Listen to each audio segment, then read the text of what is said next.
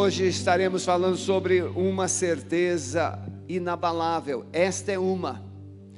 Cristo morreu por mim, morreu por você. Cristo ressuscitou.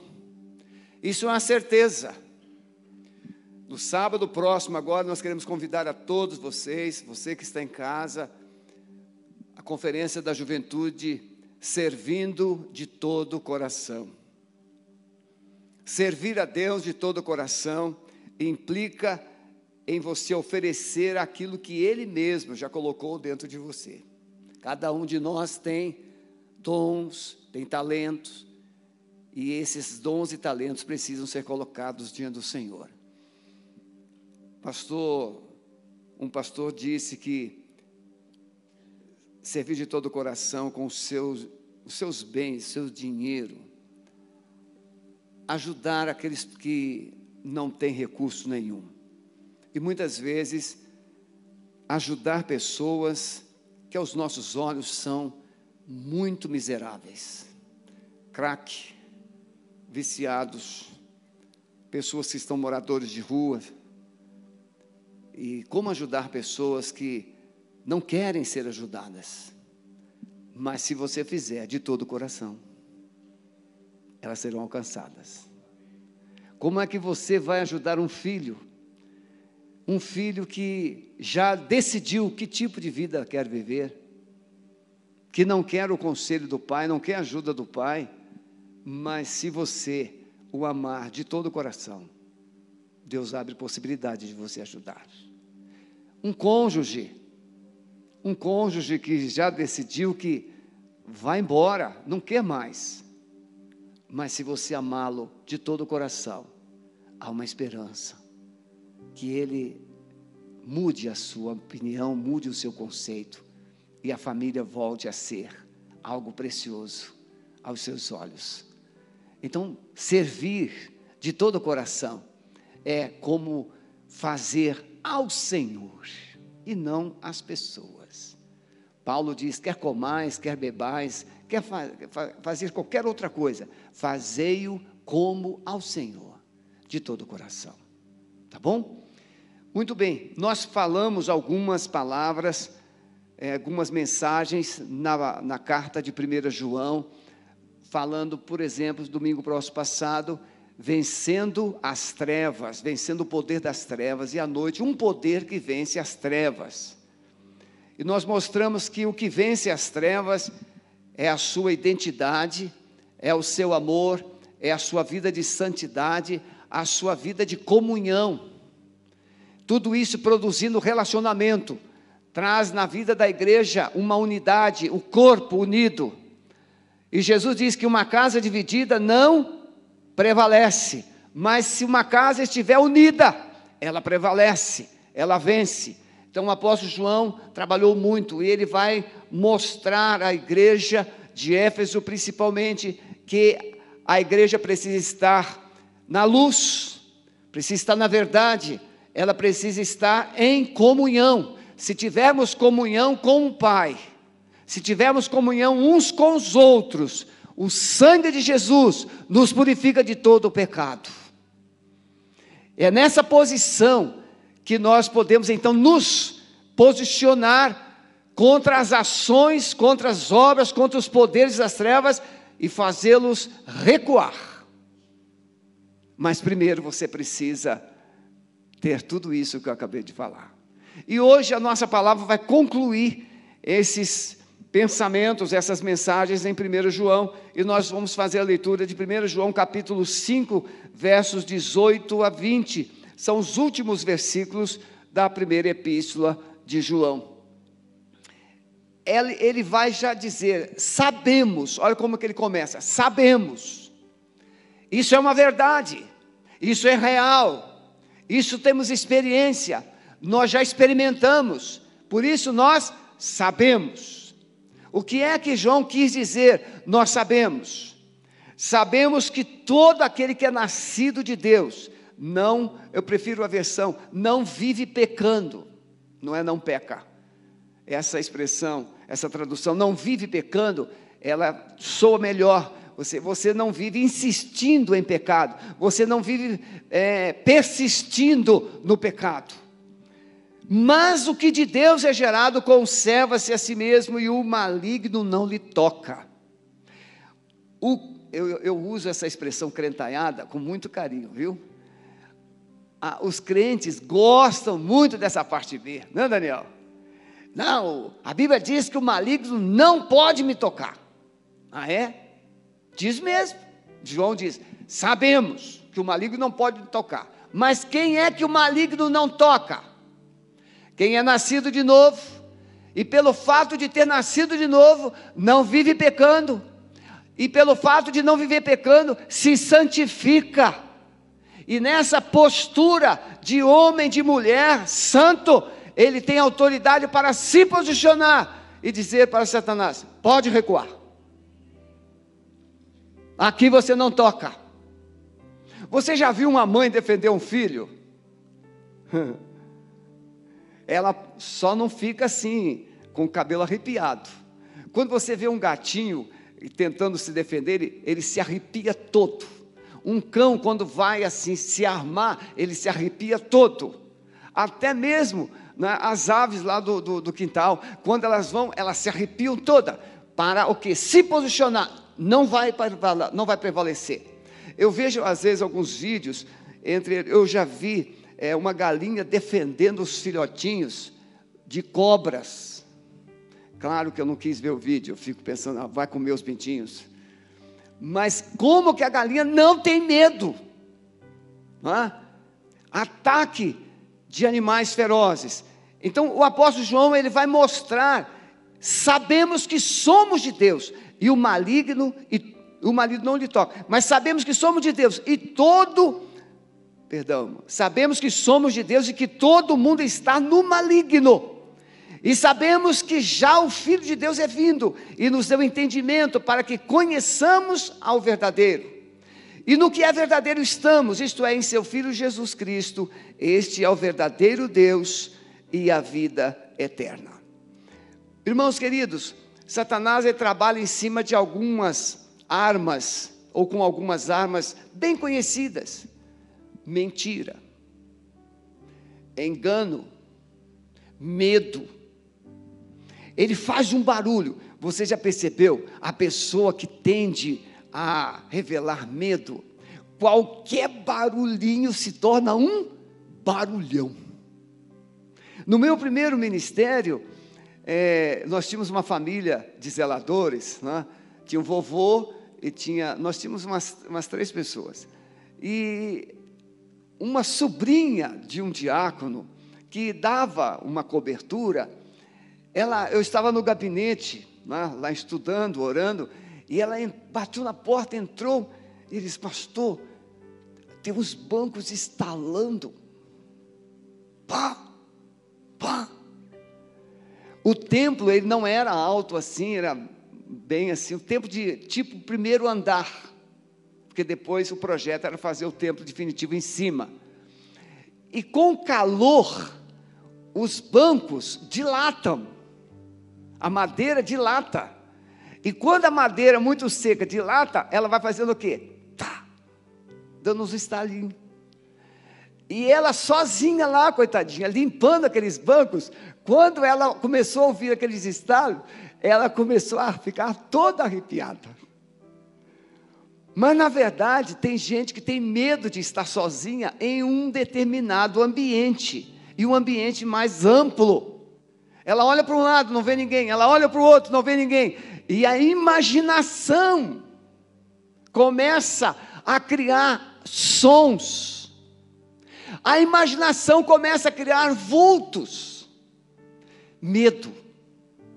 Mas Satanás trabalha em cima da mentira, ele trabalha em cima do engano. São essas armas. Então, essa palavra nessa noite vem de encontro a essa realidade que nós vivemos no mundo de hoje. As pessoas estão com medo da morte, as pessoas estão com medo de se contaminar, as pessoas estão com medo de perder o que têm estão com medo do contato. A legislação pede para a gente não fazer contato, mas tem gente que tem medo demais.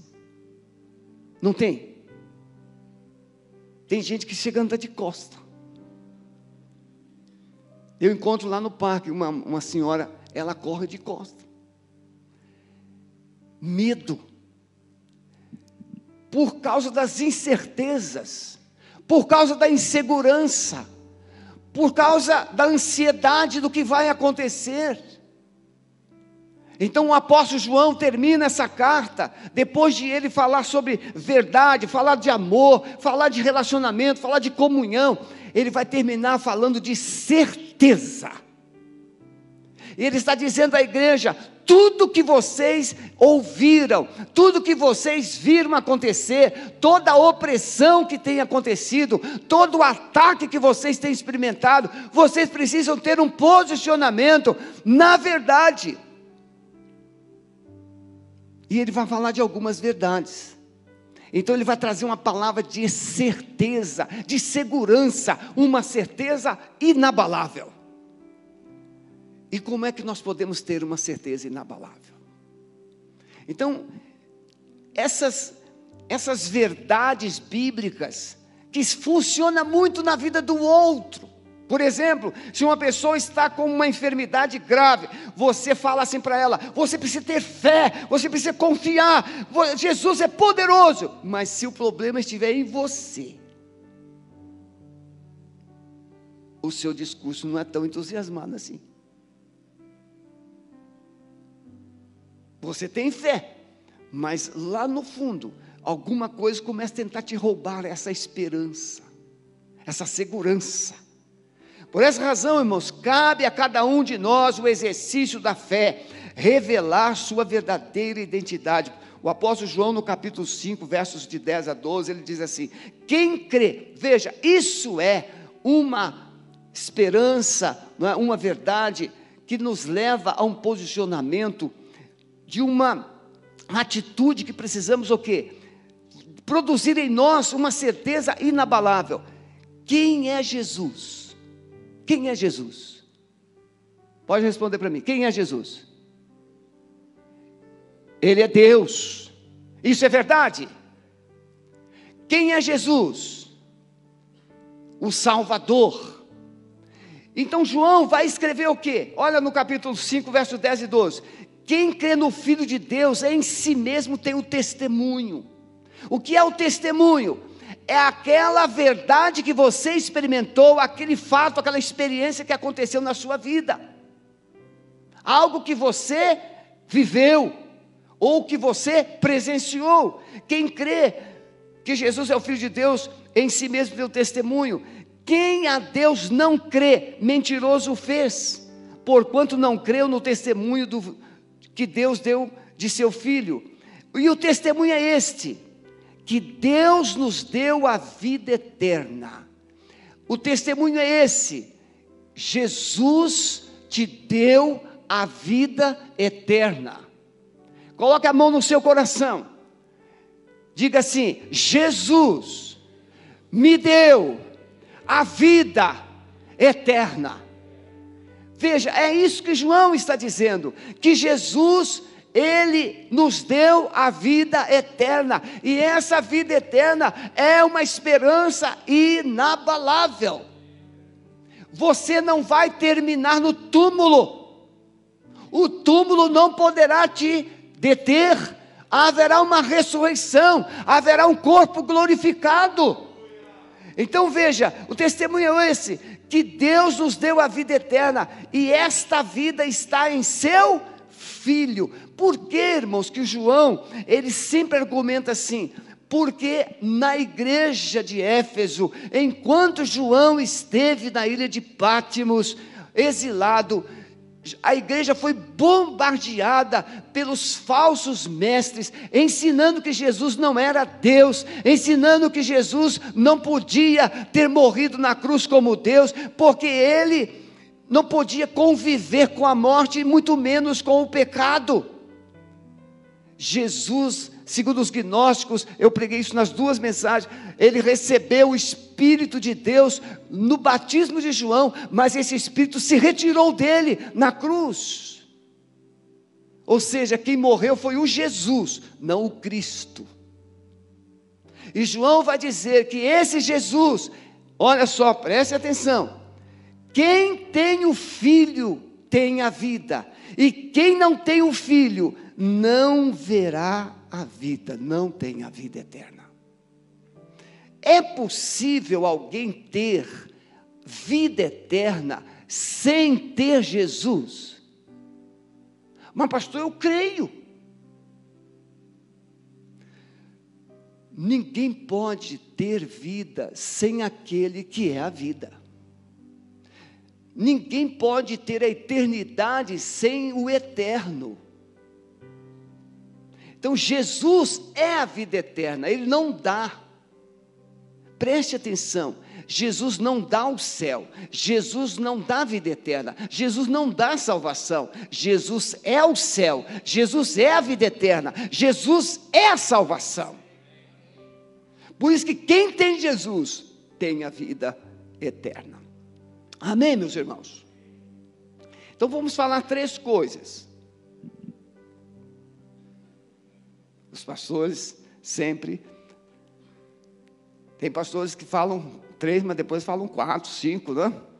Três coisas. Primeiro, entender que a fé em Cristo nos coloca na família de Deus. Veja, essa certeza inabalável de que quando você aceita Jesus, você é tirado das trevas e colocado na luz. Ele ensina isso no capítulo 1. Quando você aceita Jesus, você é tirado do mundo perdido do pecado e colocado numa família, a família de Deus. Você parou para pensar que como filho de Deus, você é um abençoado. O que está escrito em Efésios 1:3?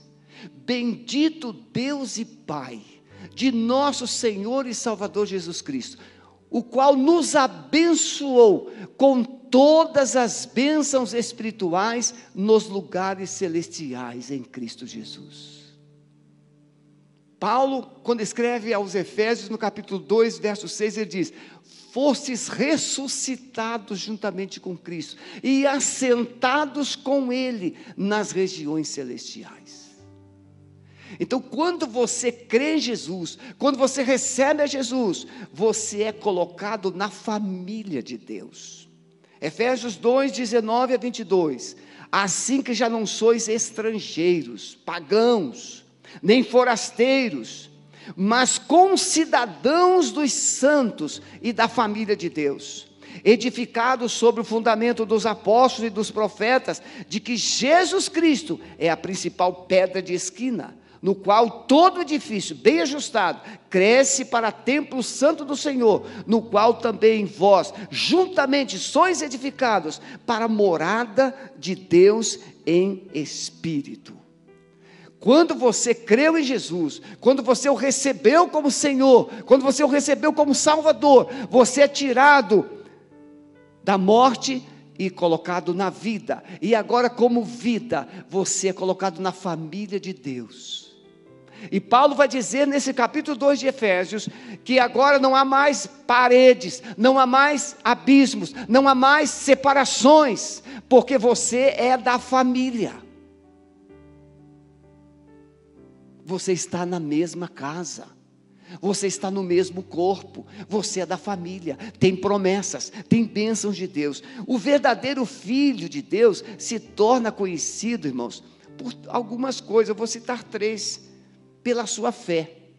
Você conhece um verdadeiro cristão pela sua fé. O apóstolo Paulo e o apóstolo Tiago, eles têm posicionamentos diferentes sobre fé, mas apenas na, na ótica, não na essência.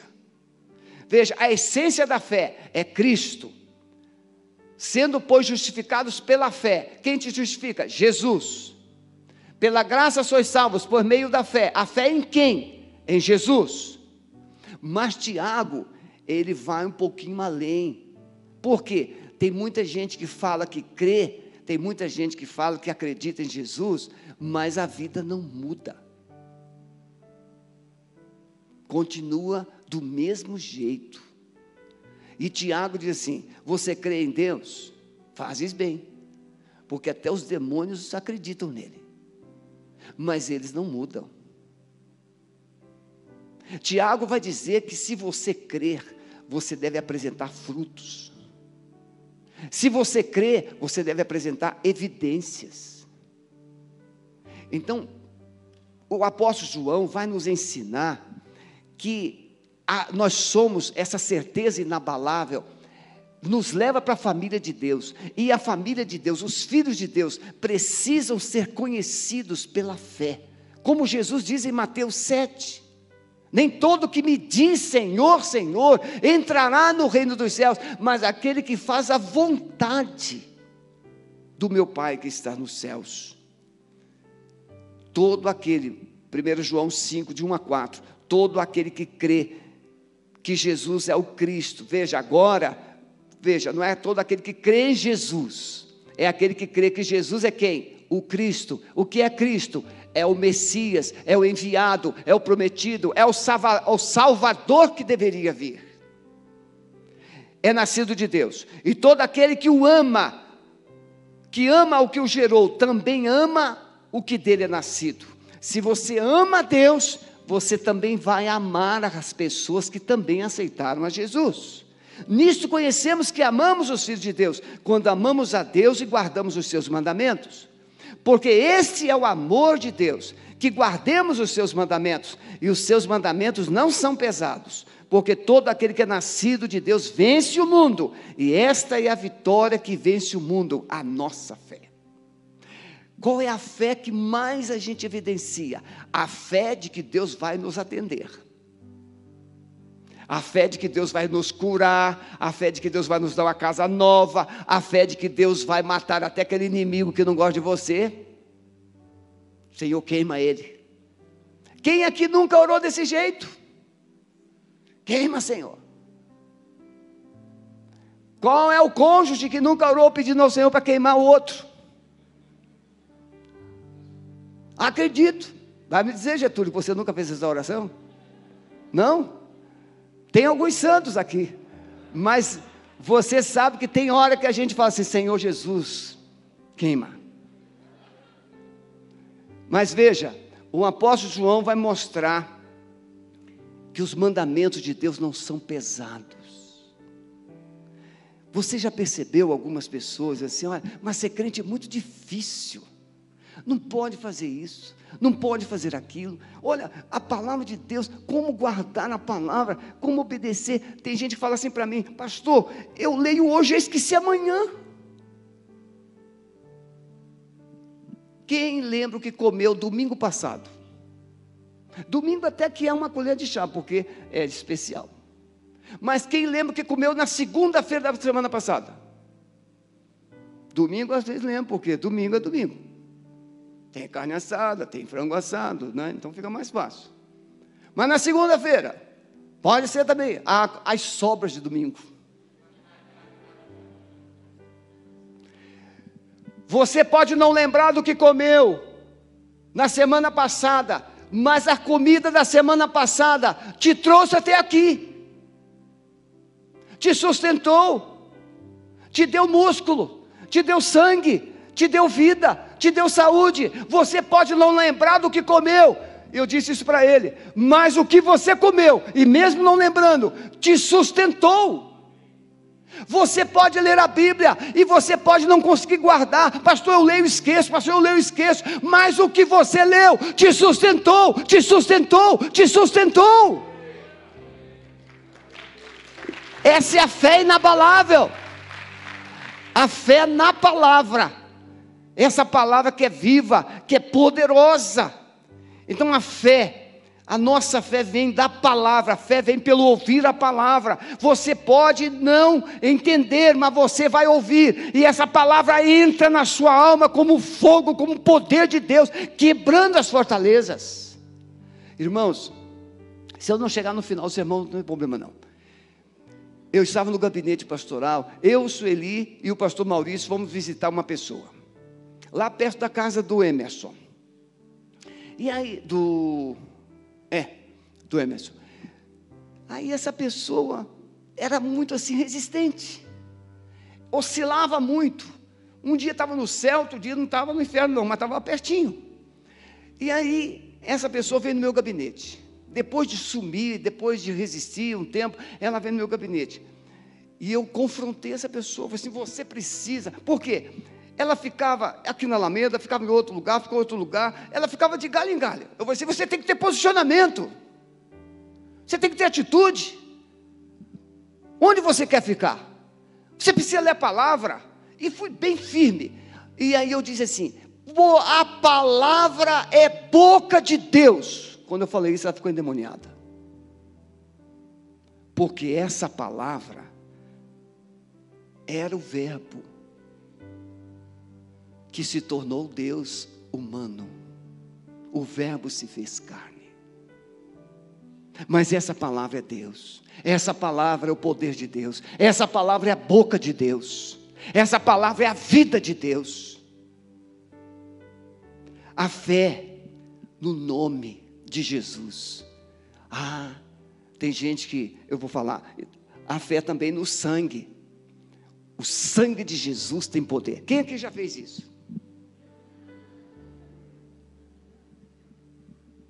Né? Pessoa tem fé. Tem fé. Tem fé aquele galinho aqui?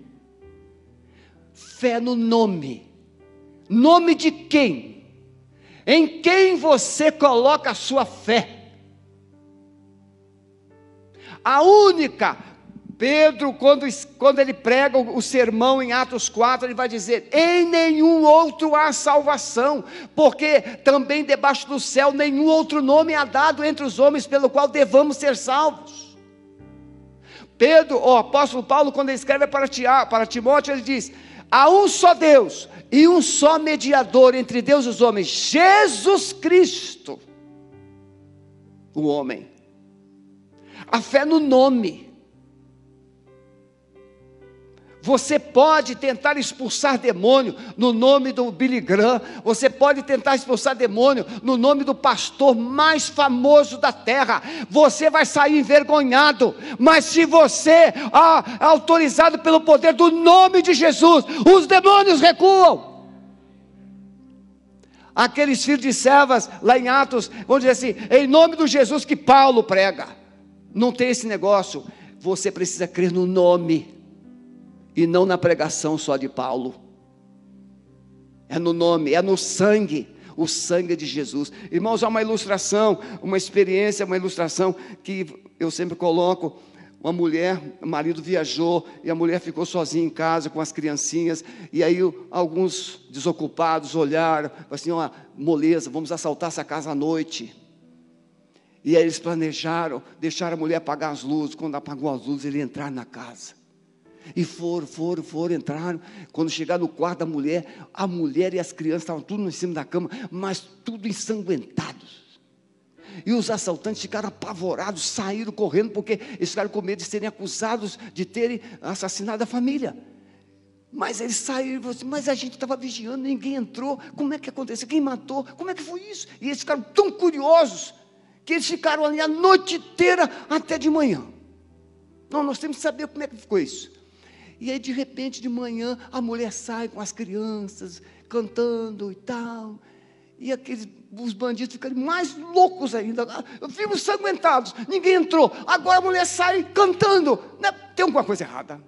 E aí eles se aproximaram e confessaram: Senhora, por favor, tenha, tenha paciência conosco. Mas nós entramos na sua casa para roubar a senhora, de noite. E quando nós chegamos no seu quarto, a senhora e os filhos estavam cobertos de sangue. Como é que a senhora está aqui cantando? Ah, não, filho, fica calmo. É que quando nós vamos dormir, nós pedimos a Jesus para nos cobrir com o sangue dele. Fé no sangue, mas não é o sangue do bode, não é o sangue da galinha preta, não é o sangue do touro, é o sangue de Jesus o Filho de Deus, que derramou seu sangue, o sangue que nos purifica de todo pecado. Fé na ressurreição, fé na volta. Você crê que Jesus, eu já disse isso aqui numa pregação recente, você crê que Jesus ressuscitou? Sim, claro que você crê. Você crê que Jesus Cristo vai voltar? Sim, você crê. Agora o desafio é: está pronto? O que tem de gente, ainda recente, agora recebi uma mensagem no WhatsApp perguntando, pastor, o que, que o senhor acha dessa, dessa posição, dessa teoria ou dessa tese é, que Jesus vai ter arrebatamento, o outro diz que não vai ter arrebatamento, o outro diz que vai ter tribulação, o outro diz que vai ter o milênio. Qual é o seu pensamento? Eu falei assim: eu não tenho pensamento nenhum disso.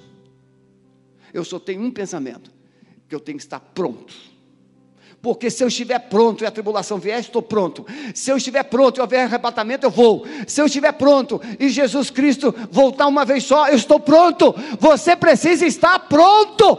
Pare de discutir teorias e se prepare, porque Jesus vai voltar, seja antes do milênio, seja depois do milênio, seja depois da tribulação, ou que não tenha tribulação. Você precisa estar pronto, vestido de trajes brancos. Amém, meus irmãos? Então, essa fé inabalável na ressurreição, na volta de Jesus. Agora, irmãos, tem uma coisa que o João diz aqui no capítulo 5, verso 2: Nisto conhecemos que amamos os filhos de Deus, quando amamos a Deus e guardamos os seus mandamentos.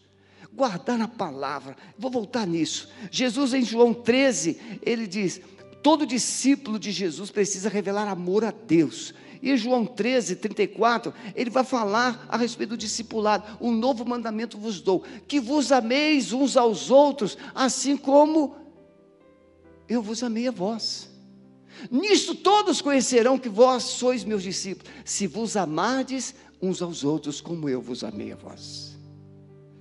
Irmãos, amar não é simplesmente retórica.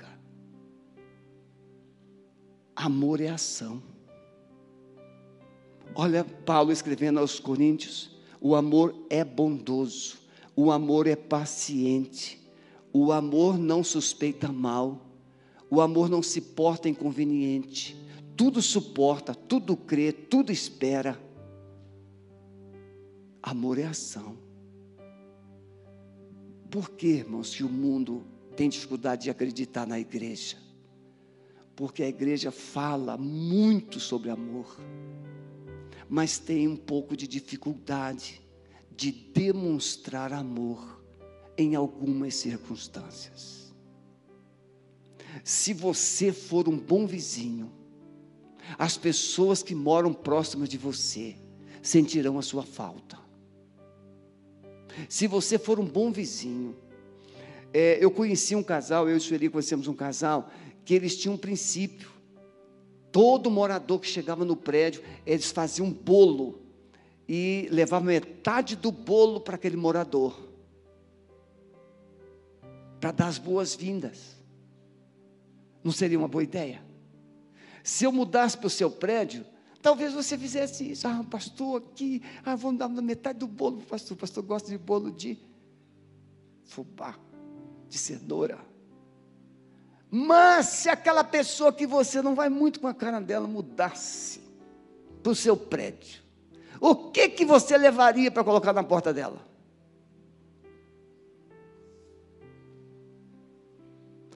Amar não escolhe ninguém. Então, uma esperança inabalável é você se tornar filho, é você ser inserido na família de Deus. E como filho e na família de Deus, você deve revelar esse amor de Jesus na sua vida, no seu coração. Quem ama, meus irmãos, obedece. Obedecer a palavra. Vamos voltar aqui. João capítulo 14, versos 21 e 23. Quem guarda os meus mandamentos? Olha o que é que João diz. É o mesmo João. Aquele que tem os meus mandamentos e os guarda, esse é o que me ama. E aquele que me ama será amado por meu Pai. E eu o amarei e me manifestarei a ele. Disse-lhe, pois, Judas, não o Iscariote: Senhor, de quem ou de onde vem que te has de manifestar a nós e não ao mundo? Jesus respondeu e disse-lhe: Se alguém me ama, guardará minha palavra, e meu Pai o amará, e viremos para ele, e faremos nele morada. Se a palavra é Deus, a palavra é de Deus, se você se enche da palavra, você enche, se enche de Deus. João 15, verso 7. Jesus vai dizer o quê? Se as minhas palavras estiverem em vós, se vós estiveres em mim e as minhas palavras estiverem em vós, pedireis tudo que quiserdes e vos será feito. Concordância. Quando você concorda com a palavra aqui na terra, Deus concorda com você no céu. Mas tem que haver uma sintonia, uma harmonia, você viver a palavra, você andar na palavra. Irmãos, quando eu era pastor novo, é, eu e Sueli íamos fa fazer compras no supermercado, e eu não trouxe a Bíblia papel, eu pegava a Bíblia e eu levava para o supermercado. E eu colocava a Bíblia dentro do carrinho. Quando nós íamos passar a compra lá no caixa, eu colocava a Bíblia primeiro, antes das compras. Depois eu fui ser capelão numa escola, e uma professora perguntou assim: Pastor, o, senhor não larga essa Bíblia? Para onde o senhor vai? O senhor está com essa Bíblia? O senhor anda com essa Bíblia o tempo todo. Por quê? Eu falei assim: Não sei. Eu amo tanto essa Bíblia que para onde eu vou é uma coisa que é automática. Eu pego a Bíblia e vou. A Bíblia já estava toda surradinha. Você gosta de andar com quem você ama ou com quem você detesta? Rapazinho, solteiro, arranja uma namorada, fica apaixonado. Para mandar o bichinho embora, é um Deus nos acuda. Mas quando começa a perder o amor, não é o Jefferson, claro que não é o Jefferson. Tem nada a ver com o Jefferson, não é? A minha sobrinha. Mas quando começa a perder amor, ele começa a dizer assim: é, cansado, tem que trabalhar amanhã cedo. Mas você já viu o namorado apaixonado dizer que vai trabalhar cedo e querer ir embora cedo? Ele fica ali até comer o último grão de arroz. Fica ali para comer a sobremesa. Quando eu namorava a Sueli, a família muito humilde, aí a mãe dela falou assim: Ah, Sebastião, hoje não, não fiz janta, não fiz nada. Falei assim, não tem problema não, dona Cecília. Junta tudo que sobrou do almoço, faz um mexilhão aí, a gente come junto. Porque quando você ama, a comida é o detalhe. Quando você ama, a distância é o detalhe. Quando você ama, não existe distância, resistência, não existe nada. Você anda, você vai junto. Eu ia buscar a Sueli na escola todos os dias à noite, todas as noites. E não tinha carro, não. Um dia eu fui assaltado depois que eu voltei de levá-la. Quando você ama, você está com a palavra no seu coração. Em segundo lugar, meus irmãos, Entender que a certeza, então veja, primeira coisa, você precisa entender que é filho de Deus, e por ser filho de Deus está na família, e essa família é resultado de demonstração de fé, de atitude de fé, e você precisa revelar a sua fé. Segundo, entender que a certeza de vida eterna é resultado da presença de Jesus na sua vida. Veja, eu falei que certeza inabalável é você ser ela vem e você vive essa certeza quando você sabe que é filho de Deus, você, você está na família. Mas também, irmãos, a certeza inabalável é resultado dessa presença. Irmãos, o, o, filho, quando vê o pai perto dele, ele não tem medo de ninguém. Às vezes o pai é um naniquim. Mas para o filho que ama o pai, aquele pai é um gigante. Ele não tem medo de nenhum homem grande, de nenhum homem feio, porque o pai dele está perto, está ali para dar segurança para ele. Eu não sei se você já viveu essa experiência, mas irmãos, tem momentos da nossa caminhada com Deus que a gente vive oração, a gente vive palavra, a gente vive jejum, e a gente vive a presença de Deus de tal forma que você não tem limites, você não tem medo de nada, você não vê dificuldade, você vê só propósito. Você já viveu isso? Aquela alegria, aquele entusiasmo pela presença de Jesus. Quem aqui já viveu momentos de oração, que chorou, se quebrantou e começou a dizer para Jesus coisas que nunca você conseguiu dizer? Quem já teve essa experiência? Vários irmãos. Por quê? Porque a presença dele é maravilhosa, é poderosa. O apóstolo João, ele vai dizer: quem crê no Filho de Deus em si mesmo tem um testemunho. A vida eterna é um presente de Deus para todo aquele que crê. 1 João 5,11, mas a todos quantos o não, João, Evangelho de João 1,12, mas a todos quantos o receberam, deu-lhes o poder de serem feitos filhos de Deus. Como é que uma pessoa se torna filho de Deus? A saber nos que creem no seu nome. Uma pessoa se torna, Todas as pessoas que nasceram, todas as pessoas que estão na terra, são filhas de Deus? A gente sabe que não. Existe o homem natural, existe o homem espiritual e existe o homem carnal. O que é o homem natural? É a pessoa que nasceu da carne, mas não teve nenhuma experiência com Deus, por meio da palavra. É o homem natural. Ele está vivendo a vida natural, ele está vivendo a vida sem Deus, ele está vivendo uma vida sem nenhuma, sem nenhum propósito. Mas existe um homem espiritual, é aquele que conheceu a Jesus, ele aceitou Jesus como seu Salvador, e ele se consagrou e se tornou um homem espiritual, anda guiado pelo Espírito Santo.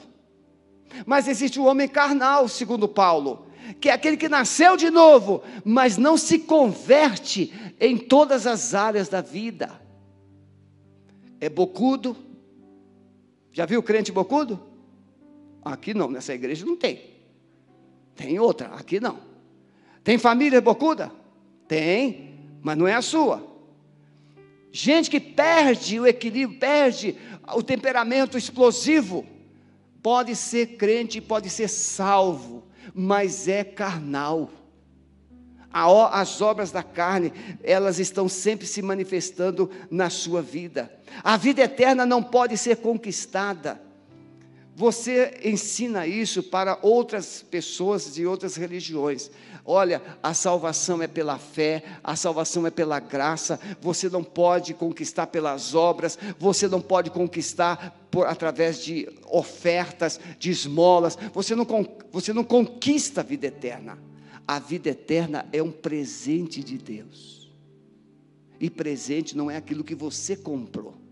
Eu lembro, irmãos, eu fui, depois da minha conversão, fui na casa do meu irmão, e eu andava muito com aquele grupo, a gente ia para os bailes, para as festas, bebíamos juntos. Aí eu me converti. E eu me converti mesmo. Eu acho que se eu tivesse me convertido assim nessas igrejas mais radicais, pentecostais, eu seria um desastre. Porque eu era muito terrível. Por exemplo, tomar anticoncepcional, a mulher tomar, isso era do diabo, porque Deus é poderoso. Era eu. Aí Deus foi melhorando, foi melhorando, foi melhorando. Mulher usar calça comprida, isso era do inferno. A Sueli, antes de, de, nos casarmos, eu falei assim: meu amor, ser pastor, você vai ser minha esposa, mas minha esposa não usa calça comprida. Ela nunca usou. Aí depois, já de pastoreando o Espírito Santo assim, para de ser besta. Você está escravizando as pessoas. As irmãzinhas, coitadinha, vinham do trabalho, com uma saia na bolsa, ia no banheiro, trocava a calça por uma saia para participar de uma reunião. Aí o Espírito Santo, olha aí o que você está fazendo. Aí eu parei com isso. Mas eu me converti mesmo. Eu era viciado em jogos. Ninguém disse que eu não podia jogar. Parei de jogar no mesmo domingo. Nunca mais joguei jogo de azar, como loteria, jogo de bicho. E você já percebeu? Primeira vez que eu joguei no bicho, eu, eu ganhei. É, o diabo bota uma isca. Então veja, a presença de Jesus ela precisa mudar a sua vida, precisa transformar a sua vida. A vida eterna, ela é recebida pela graça, é por meio da fé, é dádiva de Deus. Você nunca, você nunca poderia merecê-la. Por isso nós podemos pregar aqui na, nós tivemos aqui o pastor, é, me fugiu o nome dele, da, da PIB de São Paulo, que hoje é pastor de famílias. Ele deu testemunho aqui. Ele era um empresário, ele era uma pessoa muito assim bem sucedida na área é, empresarial mas ele começou a fumar maconha, depois ele foi para cocaína, depois foi para o crack, e ele foi para a rua com vergonha da família. Ele viveu seis meses sem tomar um banho. Aquela barba, ele ficou três anos na rua. E um belo dia ele estava lá passando numa, estava numa passarela, porque ele estava pensando até se matar, que a vida estava difícil e aí passa uma irmã com uma a, a sua filha, e ela tinha vindo de uma vigília, e aquela mulher olhou para aquele para aquela pessoa e disse assim: ela passou com medo dele, mas depois ela voltou e disse: Deus, essa vida, Deus não te fez para viver essa vida. Deus pode mudar você. E ele disse aqui que ele pegou aquela palavra pode. E ele Deus pode, Deus pode mudar a sua vida, Deus pode mudar a sua vida. E ele disse: se Deus pode, eu quero. Você está entendendo? Concordar na terra, Deus concorda no céu. E ele disse: Eu quero. Naquela mesma noite, ele chegou lá no lugar onde eles se encontram com os outros mendigos, e ele estava com fome. Então ele saiu para ir numa rotatória para pedir dinheiro. E naquela rotatória passa um carro com uma pessoa que o reconhece, mesmo com aquela barba, com aquela roupa toda. Uma pessoa o reconhece, liga para sua para sua família, e a sua família vai lá no meio da madrugada, tirá-lo da rua, leva para um centro de recuperação. A PIB de São Paulo o adota, ele é acompanhado por seis meses, ele vai para uma faculdade teológica, se forma, se torna pastor da primeira igreja batista em São Paulo na área de famílias. O poder de Jesus transforma as pessoas. Então você, essa certeza inabalável, ela vem pela presença de Jesus dentro de você, porque quando Jesus entra na vida de uma pessoa, o vício sai, a pornografia sai, o pecado sai, os demônios saem, o mundo sai. Mas aí, irmão, nós vivemos um cristianismo relativo, onde a gente aceita Jesus, e a gente começa a relativizar, não tem nada a ver, não tem nada a ver, não tem, tem tudo a ver, porque esse pecado que você tolera levou Jesus para a cruz. Não é possível ter vida eterna fora de Jesus. Eu preciso andar com Jesus. O livro em seus passos, que faria Jesus? Decidir com Jesus. Senhor Jesus, eu estou pensando em ir lá para aquele lugar lá. O Senhor vai comigo? Veja o que Jesus diria: Senhor Jesus, eu estou pensando em fazer isso aqui, o senhor faria isso? Irmãos, eu assumi esse compromisso. Eu fiz um, quando eu li esse livro pela primeira vez, há mais de, acho que uns 40 anos atrás, eu li esse livro, e aí eu falei assim: não, eu vou viver isso aí. Como eu disse a vocês, eu era crente, hoje eu sou só pastor. Mas naquele tempo eu era crente, crente mesmo. Eu não tinha, eu tinha despertador, mas não colocava para despertar. Eu falava assim, Senhor Jesus, me acorda duas da manhã que eu quero falar com o Senhor. Eu acordava duas da manhã. Crentão. Hoje a gente é tudo meia boca. Mas aí, meus irmãos, quando você deixa Jesus entrar, eu falei assim, Senhor, eu vou viver esse negócio aí. Outra coisa que eu tomei um propósito, não ficar um dia sequer sem falar de Jesus para uma pessoa. E eu tive que sair da minha cama para falar de Jesus para uma pessoa. Que eu fiquei sem falar. Todos os dias. Se você tiver diante de uma proposta, se você estiver diante de uma situação e você lembrar o que faria Jesus no meu lugar, você não tomaria uma decisão louca na vida.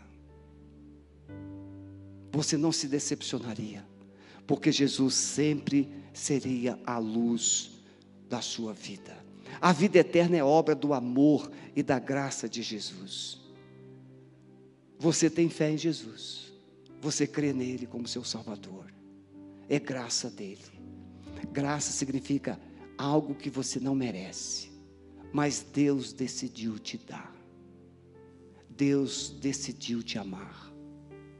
Irmãos, por favor, preste atenção. Nenhum de nós aqui é bonzinho. O próprio Jesus disse: ninguém é bom senão Deus. Nenhum de nós aqui é bonzinho.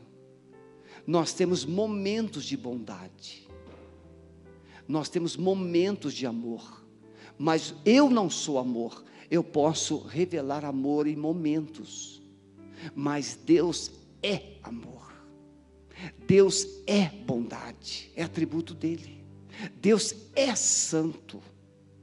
Então, quando eu tenho este Deus dentro de mim, eu começo a revelar o que Deus é, e não só o que Deus tem, o que Deus é.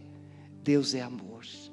Último, irmãos, entender que a presença de Jesus pode nos libertar de todo cativeiro e jugo de Satanás. E aí é o texto que nós lemos no início. Sabemos que todo aquele que é nascido de novo, você aceitou Jesus, você, a tendência é, na perspectiva divina, aceitou Jesus, pare de viver pecando. Pode, o pecado é um acidente, não uma cultura. Pode acontecer de você falar sem pensar, pode acontecer de você ouvir coisas erradas, pode acontecer de você tomar uma decisão errada, mas isso não deve ser uma prática, mas sim uma, um acidente. Eu falei sem pensar, eu fui enganado, mas não uma cultura. Então, mas todo aquele que é gerado por Deus conserva-se a si mesmo limpo, e o maligno não toca. Você tem a experiência bíblica quando Jó, Deus diz a respeito de Jó: Viste o meu servo Jó, homem igual, íntegro, reto, temente a Deus, que se desvia do mal, igual não há sobre a terra. E Satanás então vai falar para Deus: Mas é claro que ele é bom, é claro que ele é assim, porque o Senhor encheu ele de bens. Deus pode permitir que Satanás perturbe a sua vida. Deus pode permitir que Satanás toque em coisas suas. Mas quando Deus dá essa permissão, Ele estabelece um limite para Satanás. Não toque na sua vida. Satanás jamais poderá matar um crente. Jamais. Você está ouvindo isso, irmãos? Ah, pastor, fizeram uma bruxaria para mim, disseram que colocaram minha, meu nome na boca do sapo. O seu nome pode ser colocado na boca de um milhão de sapos. Isso vai ser um crime.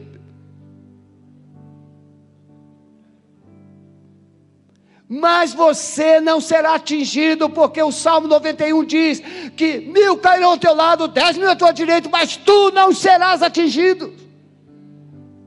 E tem crente que tem medo de qualquer coisa, não passa perto. Você é filho de Deus, está na luz. Quem tem que se afastar de você são os demônios, e não você ter medo dos demônios. Mas a palavra diz o quê? Que ele não pode te tocar. A presença de Jesus, irmãos, nos constrange. Paulo, quando escreve aos Coríntios, ele diz no capítulo 5, verso 14: o amor de Cristo nos constrange, ou seja, nos impulsiona, nos leva, nos joga para frente.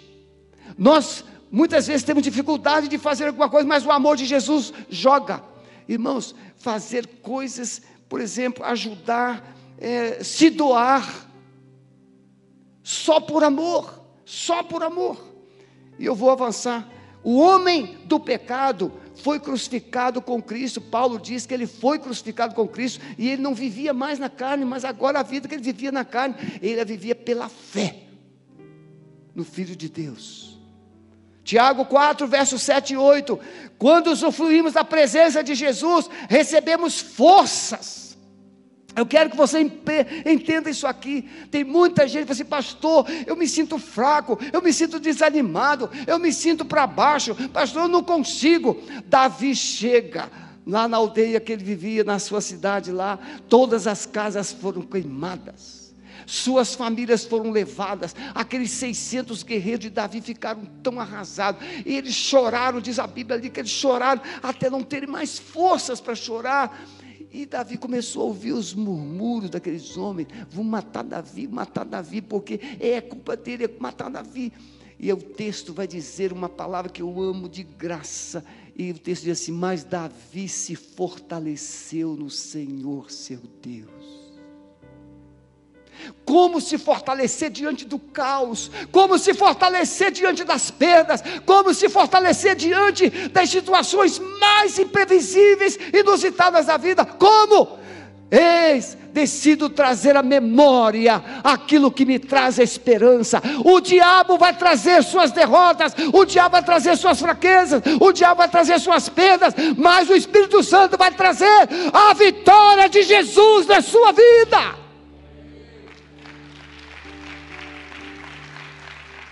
Você vai se fortalecer como? Tiago diz: sujeitai-vos, pois, a Deus, e resistir o diabo, e ele fugirá de vós. Como é que você pode então enfrentar, resistir o mundo, resistir o diabo, quando você decide permanecer mais tempo na presença de Deus? E você começa a ouvir Deus, eu te amo, meu filho. Você não está sozinho. Irmãos queridos, no meu primeiro ministério, a Sueli está aqui. A gente enfrentava batalhas todos os dias, todos os dias, todos os dias, todos os dias. Era endemoniado para cá, era endemoniado para lá. Mas pastor só fala disso. Eu falar o quê? É o que tinha. Não tinha coisa, muita coisa boa para falar. É batalha, perturbação o tempo todo. Meia-noite, campanha tocava. Eu, meu cabelo já arrepiava. Duas horas da manhã, teve um dia que uma, um rapaz pulou o muro da minha casa e quase quebrou minha janela. Era o pai de uma amiga, eles eram da Assembleia de Deus. Quando chegaram em casa, começaram a contar para o pai a, a, as coisas maravilhosas do culto. O pai ficou endemoniado. Onde foram bater? Na minha casa. Era da Assembleia de Deus. Irmãos, eu ia chorando. Eu ia chorando. Meia-noite, duas da manhã, chorando. E voltava jubiloso, pulando. Deus não está morto, viva está. Vocês estão entendendo? Porque você sabe que Deus está vivo é quando Ele opera em você. Você sabe que Deus está vivo é quando Ele te ouve. Você sabe que Deus está vivo é quando Ele te socorre. Aí teve um dia, irmãos, que eu enfrentei uma batalha tão terrível que eu cheguei em casa assim, ó, fraco. Aí eu falei com a Sueli: chega, chega, chega, chega, chega. Não quero mais não. Fui para o meu gabinete, joguei a minha cara no chão e chorei, chorei, chorei, chorei. Falei Senhor, tem misericórdia, não aguento mais, não aguento mais, não aguento mais. Aí peguei a Bíblia, depois de tanto chorar, igual Davi, igualzinho Davi. Peguei a Bíblia e abro Isaías 41, 10. Getúlio, foi assim mesmo. Não temas, eu sou contigo. Tente imaginar, você está com a cara no chão, chorando, arrasado, aí de repente você ouve assim a palavra: Não temas, eu sou contigo. Já comecei a ficar em pé. Não te apavores, porque eu sou o teu Deus. Eu vou te dar força, eu vou te ajudar, eu vou te sustentar. Ah, meus irmãos, isso era uma quarta-feira. Falei, ó Satanás, se você quer briga, estou pronto. E teve de novo, ele voltou no culto de novo. Mas a partir daquela quarta-feira, nunca mais. Irmão, naquele tempo, pregava só de terno. Você está pensando que o pastor podia ficar assim? Essa mordomia toda, como está aqui? Não, calor de 40 graus, terno, gravata. Um dia eu decidi assim de blusão, porque o terno estava já gasto, não tinha dinheiro para comprar outro. Aí chega um irmãozinho, aqueles irmãozinhos especiais. O senhor fica tão bonito quando o senhor está de terno. Quase que eu mandei ele lá para baixo mas o Espírito Santo me, me segurou. Então veja, Como é que você vai se fortalecer? Como é que você vai ter essa força para enfrentar o diabo e o pecado? Permanecendo na presença de Deus, se fortalecendo nele, porque Deus dirá o que você precisa ouvir e não o que você quer ouvir. E aí Tiago diz mais: ele diz assim: é, chegai-vos a Deus e ele se chegará a vós, limpai as mãos pecadores e voz de ânimo vacilante, purificar os corações. Irmãos, o Senhor não vai simplesmente ficar passando a mão na sua cabeça, não. Ele vai começar a tirar o seu carrapicho, ele vai começar a tirar a sua sujeira, ele vai começar a purificar o seu coração, ele vai começar a te colocar no altar. Ele vai trabalhar na sua vida, ele vai te confrontar. Presença de Jesus nos confere autoridade Jesus falou isso para os apóstolos: Eis que vos dou poder e autoridade para pisar serpentes e escorpiões e toda a força do inimigo. Quem comete pecado, irmãos? A Bíblia diz que é do diabo, mas eu prefiro a versão: quem vive pecando. Irmãos queridos, nós temos mais crentes fora da igreja por causa dos pecados que estão dentro. Satanás tem usado muita gente dentro da igreja para manter uma multidão do lado de fora.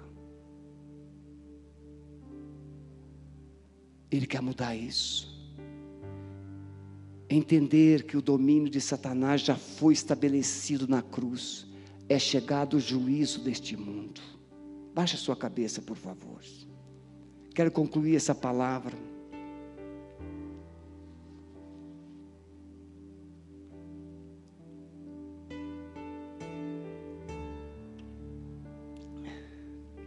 você pode ter e viver uma esperança, uma certeza inabalável. Primeiro, pelo fato de Jesus ser Deus e um Deus verdadeiro. Ele é o Criador, Ele é o sustentador de todas as coisas. Ele criou os céus, Ele criou a terra, Ele fez você. E ele estabeleceu planos. Paulo, escrevendo aos Efésios, ele diz: pela graça sois salvos por meio, né, por meio da fé, não vem de vós. No verso 10 ele diz: porque somos feituras suas, criados em Cristo Jesus, preparados para as boas obras, as quais de antemão ele preparou para que andássemos nelas. Quando Deus te criou, ele fez você para um propósito de adorá-lo, de servi-lo, de glorificá-lo. Pelo fato de Jesus ser a vida eterna, essa vida, João escreve, e a vida eterna é esta: que te conheçam, que tenham intimidade, que tenham experiência contigo. Vida eterna é conhecer a Jesus. Vida eterna é ter Jesus. Quem tem o Filho tem a vida eterna. Vida eterna não é simplesmente uma vida de muitos anos ou sem fim. Vida eterna é vida de Deus em você. Vida eterna é vida abundante em você. Eu tenho um corpo sujeito às mesmas paixões que você. Eu tenho um corpo sujeito às mesmas fraquezas. Eu tenho um corpo sujeito às mesmas enfermidades. A única diferença é que neste corpo habita Jesus Cristo, o Rei dos Reis, o Senhor dos Senhores. E esse corpo agora deixou de ser um corpo do pecado para ser templo do Espírito Santo de Deus. Uma certeza inabalável você tem vivido medos, você tem vivido dúvidas, você tem vivido incertezas. Por que, que as incertezas têm dominado o seu coração? Porque você tem ouvido pessoas erradas. Nesta noite, o Espírito Santo está dizendo: você precisa ouvir a minha voz. Você precisa ouvir a minha palavra. Você precisa andar comigo. Eu quero perguntar primeiro você que está aí conectado conosco. Você tem vivido dúvidas, tem vivido incertezas, tem vivido ansiedades. Mas hoje Jesus quer mostrar algo novo na sua vida. Ele quer te dar uma certeza, uma segurança. Ele quer te dar uma vida de qualidade.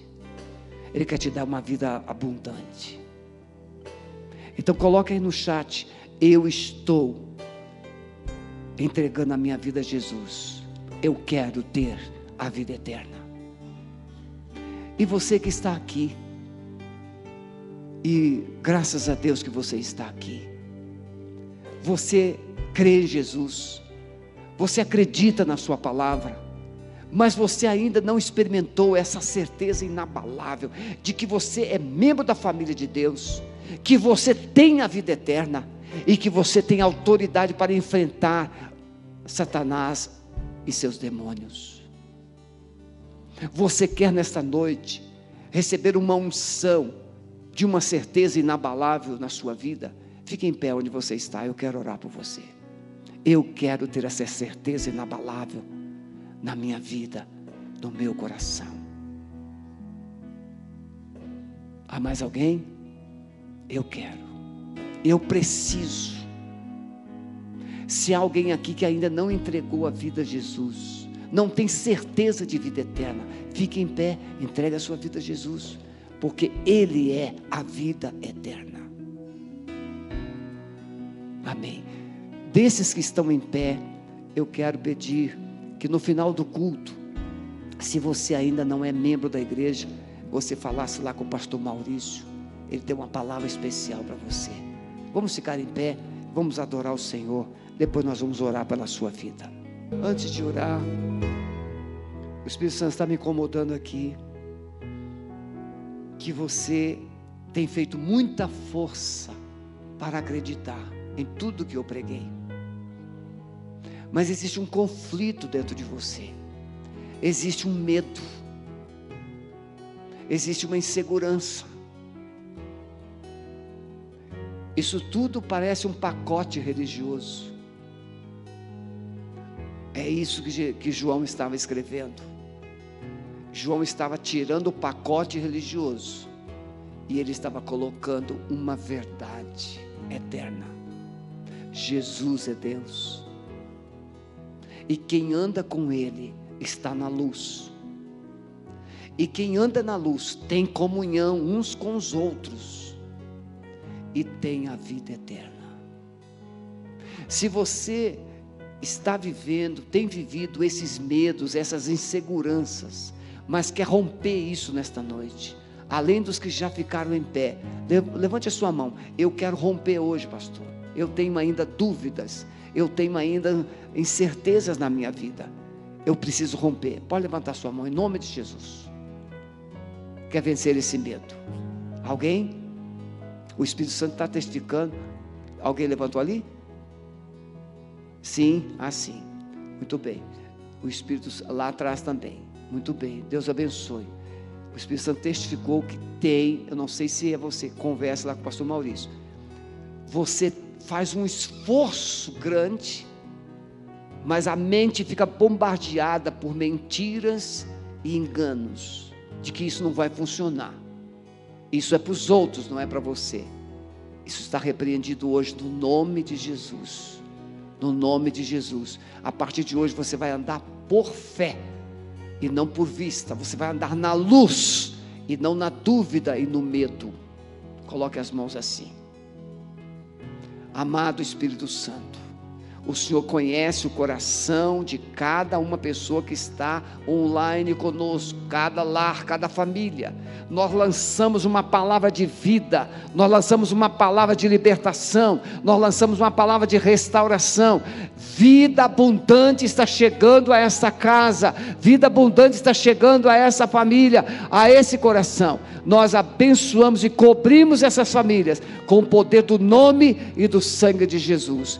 Pai, nós também oramos por esses que ficaram em pé e oramos por esses agora que sinalizaram que têm enfrentado essas batalhas na mente, que têm buscado roubar essa certeza inabalável, mantendo-as na dúvida e na incerteza. Nós quebramos agora toda mentira de Satanás, quebramos todo engano, e a luz do céu e vai invadir essas mentes e esses corações, e elas viverão os teus planos, os teus propósitos. Nós as abençoamos no poder do nome de Jesus. Amém?